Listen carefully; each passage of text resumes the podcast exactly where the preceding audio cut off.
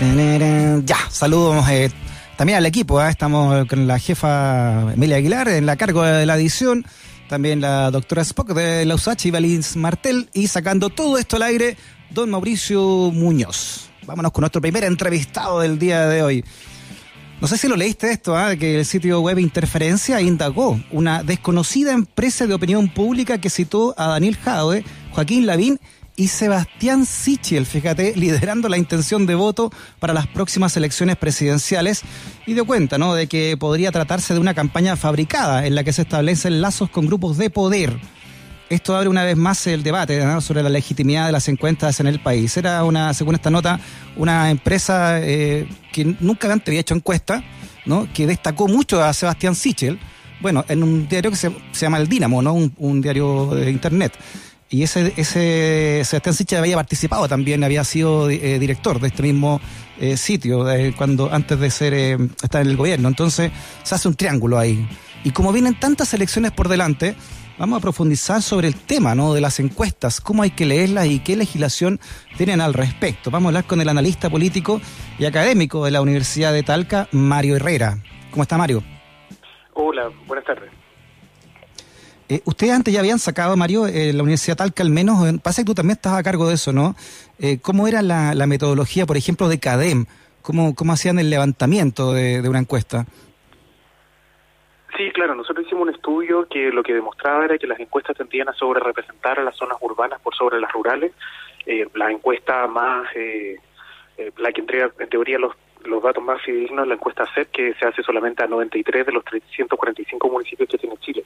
O sea, hay una realidad de Chile que no conocemos mucho, que es la realidad de las regiones, es la realidad, por ejemplo, del extremo norte de Chile, donde, eh, viendo otros datos, hay fundamentalmente mucha más eh, desafección que en el resto del país, no conocemos tampoco la realidad de los sectores rurales.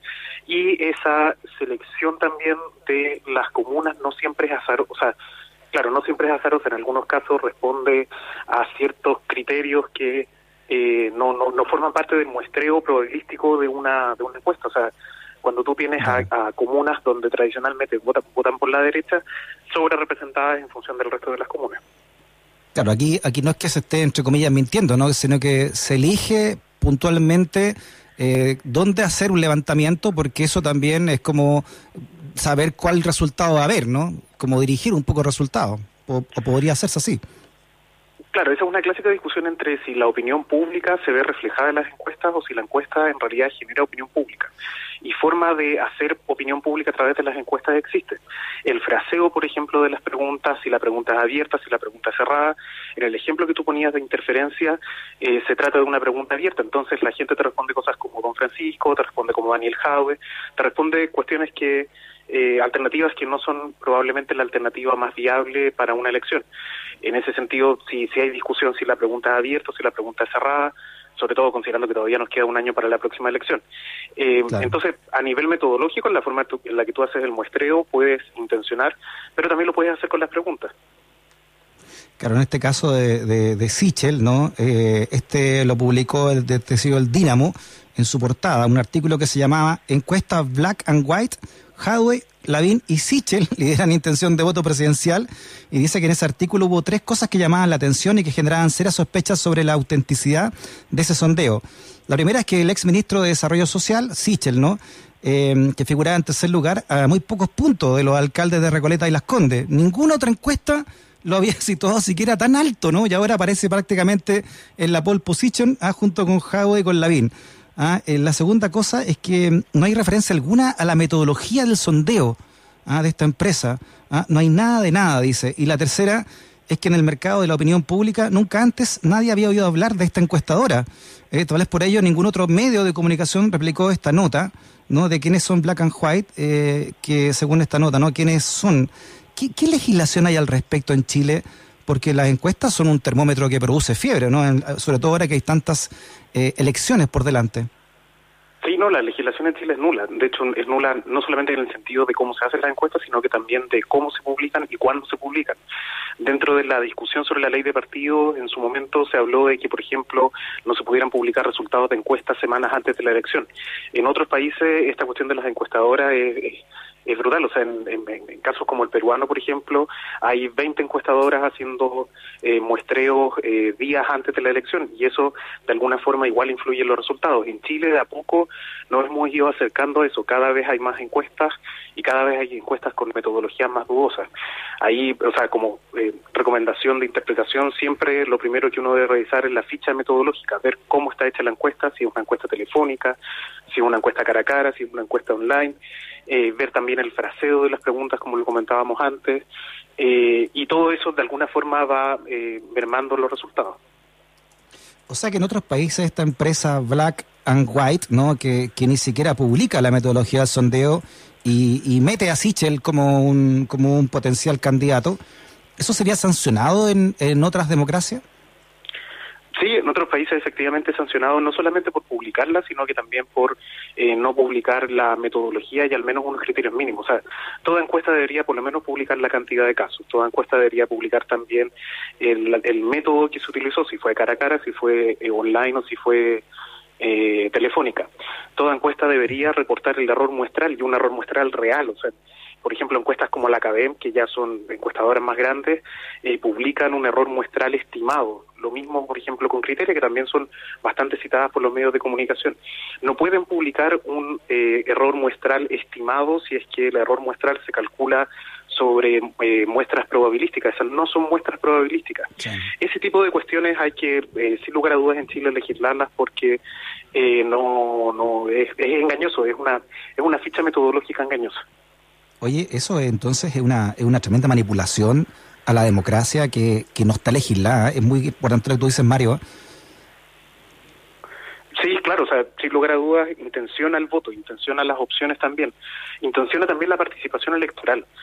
Pensemos que estamos de cara también al plebiscito. Si en las encuestas empieza a parecer que una opción está muy por sobre la otra, eso crea un desincentivo a la participación en la medida en que las dos opciones no son eh, eh, no, no, no, no, hay una, no hay una sensación de competencia real en el ambiente, eso deprime la participación electoral y favorece una posición por sobre la otra.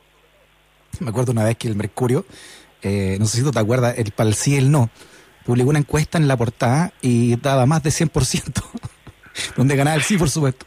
Entonces, más y el sí y el no era más de 100%. Sí, no, y casos como esos hay en casi todas las encuestadoras chilenas. Mori también tiene casos así de, presentaciones en las que los gráficos no suman 100%. O sea, eh, hay, eh, si, si quieres verlo así, sería como una triple eh, regulación que es necesaria. Una durante el proceso que se, hace la encuesta, durante la presentación de los resultados y también durante la publicación de esos resultados. Encuestadoras grandes también que no tienen, por ejemplo, las bases de datos disponibles para los para, para, para que se puedan hacer análisis. Todo ese tipo de cuestiones son, son siempre sospechosas. CADEM lo intentó en un momento y después dejó de hacerlo porque, en definitiva, su base de datos tenían ciertos errores. ¿Qué pasa cuando, cuando estas empresas, eh, eh, Mario, son parte de un grupo de poder, no tienen vínculos con el poder? Ah, por ejemplo, no sé, la CEP eh, de los grandes empresarios, no de la CADEM misma que recibe altísimos montos del propio gobierno. Eh, y, uno de sus jefes máximos trabajó para el primer gobierno de Sebastián Piñera, o Adimarco, Criteria, etcétera, ¿no? Que, ¿Cuánto influye realmente la propiedad de, esta empresa en los resultados finalmente que sacan, no? Sí, yo ahí separaría un poco la del, del resto de las que mencionas, porque el resto de las que mencionas, CADEM, en su momento Adimarc y otras, eh, una de las, de las características que tienen es que son empresas de estudios de mercado. O sea, no son empresas que se dediquen a hacer este tipo de encuestas por favorecer la opinión pública, por aportar, no. Estas encuestas son métodos de publicidad que tienen ellos para poder eh, vender sus productos. En definitiva, su producto es hacer encuestas sobre marketing, encuestas sobre productos, encuestas sobre otras cosas. Entonces, eh, el vínculo ahí entre lo que es privado y lo que es público, porque una encuesta política, una encuesta pública por definición, eh, se ve más tenue cuando se trata de empresas de, estudios de mercado. Distinto es el caso de las universidades, distinto es el caso de los centros de estudio, distintos son, son ese otro tipo de ejemplos donde uno esperaría un poco más de imparcialidad. Claro, pero sabemos que el CEP no eh, pertenece a un también a un grupo político importante, un grupo de, de, poder importante, ¿no? En algún momento mismo Fontaine renunció porque sentía que estaba perdiendo cierta independencia. Sí, no, claro, el, el, CEP está como en la frontera entre las dos cosas, porque en teoría tiene un perfil también mucho más académico, tiene además una revista, o sea, su único producto no es solamente la, encuesta, también tiene tiene, otro tipo de productos que, que, van más hacia lo técnico que hacia lo político. Pero sí el CEP está, está ahí en el, entre lo político, lo técnico y lo económico, si quieres verlo así. ¿Cómo debiera leerse una encuesta como ciudadano? Sí, lo, para leer una encuesta lo primero que hay que ver es qué pregunta se está haciendo. Si se está haciendo una pregunta, por ejemplo, tomemos la intención de voto presidencial, que era el, tema de la entrevista. Eh, es distinto si es que yo le pregunto a una persona quién cree usted que va a ser el próximo presidente, así yo le pregunto si las elecciones fueran el próximo domingo, eh, por qué candidato votaría. El, hecho de que a ti te guste o alguien o que tengas la sensación de que esa persona va a ganar no significa necesariamente intención de voto. Eh, y en ese sentido el, fraseo de la pregunta te puede determinar la respuesta. Algo parecido pasa con la participación electoral. En la última elección casi todas las encuestas fallaron en medir la participación precisamente por eso, porque cuando le preguntan a la gente si va a ir a votar, es deseable socialmente eh, la participación electoral. Entonces, eh, la, gente tiende a sobredeclarar eso. Las encuestas tú veías sobre el 60% de la gente que quería ir a votar y terminó votando entre el 40 y el 50. Entonces, eh, hay que pensar que las encuestas miden una percepción, miden un momento, son un termómetro, pero también la gente no siempre dice todo lo que realmente termina siendo. Y pueden ser manipuladas fácilmente. Sí, claro, depende de muchos factores, depende de la reacción. Digo, digo en un país como Chile, disculpa, que, que no tiene legislación para proteger la veracidad de esos datos. Sí, claro, exacto. Eh, mientras no haya legislación, evidentemente el espacio por lo menos está abierto y ahí también depende de eh, los medios de comunicación ser capaces de filtrar esto. Yo sé que de repente para un medio de comunicación vende mucho decir que un candidato que no formaba parte de, eh, de, la lista de los que todos tenían considerados, eh, de, decir que ese candidato tiene posibilidades de ganar es muy atractivo.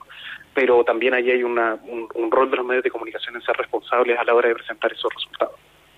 O también puede haber medios de comunicación cómplices, ¿no? Eh, de una encuesta X, la, la bombean, mandan a hacer la encuesta, la bombean como noticia y la instalan como realidad. Bueno, eso hemos visto hace algunos años también en convenios que tienen las encuestadoras con, con, ciertos programas de televisión o con ciertos canales. Eh, la encuesta Academ lo tuvo por mucho tiempo también y lo que hacían era en el fondo le entregaban los resultados antes, el medio de comunicación lo tenía como primicia y lo podía, eh, y era en teoría ganancia para los dos, ganancia para la para la consultora y ganancia para el medio. Y ese es otro precisamente de los temas que se necesita regular. Muy bien, ah, nos vamos entonces, Mario, con, eh, con tu sugerencia, a ver si nos escucha algún parlamentario, eh, porque del Poder Ejecutivo no sé si irá a llegar la, ley, pero de que hay que hacer realmente, no en vista a, la enorme cantidad de votación que vamos a tener en los próximos dos años, eh, que se haga realmente no una ley que regule como corresponde eh, este negocio, de negocio y más que negocio, eh, termómetro político, que son las encuestadoras. Sí, los chilenos en los próximos dos años van a entrar con 17 papeletas a, la Cámara mm. Secreta a emitir un voto. Encuestas van a haber de todo tipo y en todos lados. Muy bien, Mario Herrera, analista político, también académico de la Universidad de Talca. Mario, un abrazo grande, a que estés bien. Muchas gracias a ustedes por la invitación. Chau, chau. Que nunca te quedes sin stock por razones editoriales. USACH 94.5, la radio de un mundo que cambia.